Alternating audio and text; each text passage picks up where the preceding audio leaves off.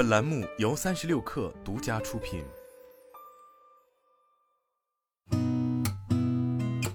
八点一刻，听互联网圈的新鲜事儿。今天是二零二三年十一月二十一号，星期二，早上好，我是金盛。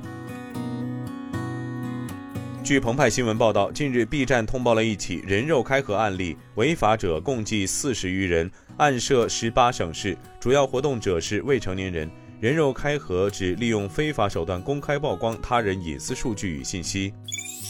据北京青年报报道，国家公共信用信息中心信用中国网站昨天显示，曾引发关注的杭州新东方遭某网红举报违规补课一事，官方处罚结果日前公布，杭州学士教育科技有限公司大观路第五分公司被责令停止办学、退还所收费用，并处违法所得一倍罚款及十五万余元。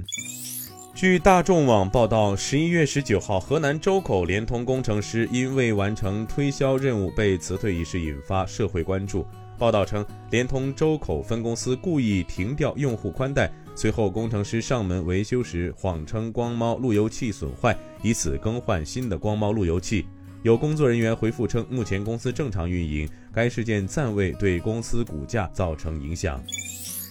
据央视新闻报道，记者从国家管网获悉，国内首次全尺寸掺氢天然气管道封闭空间泄漏燃爆试验日前成功实施，填补了中国长输天然气管道掺氢燃爆验证试验的空白，为实现天然气长输管道掺氢输送技术自主可控奠定了基础。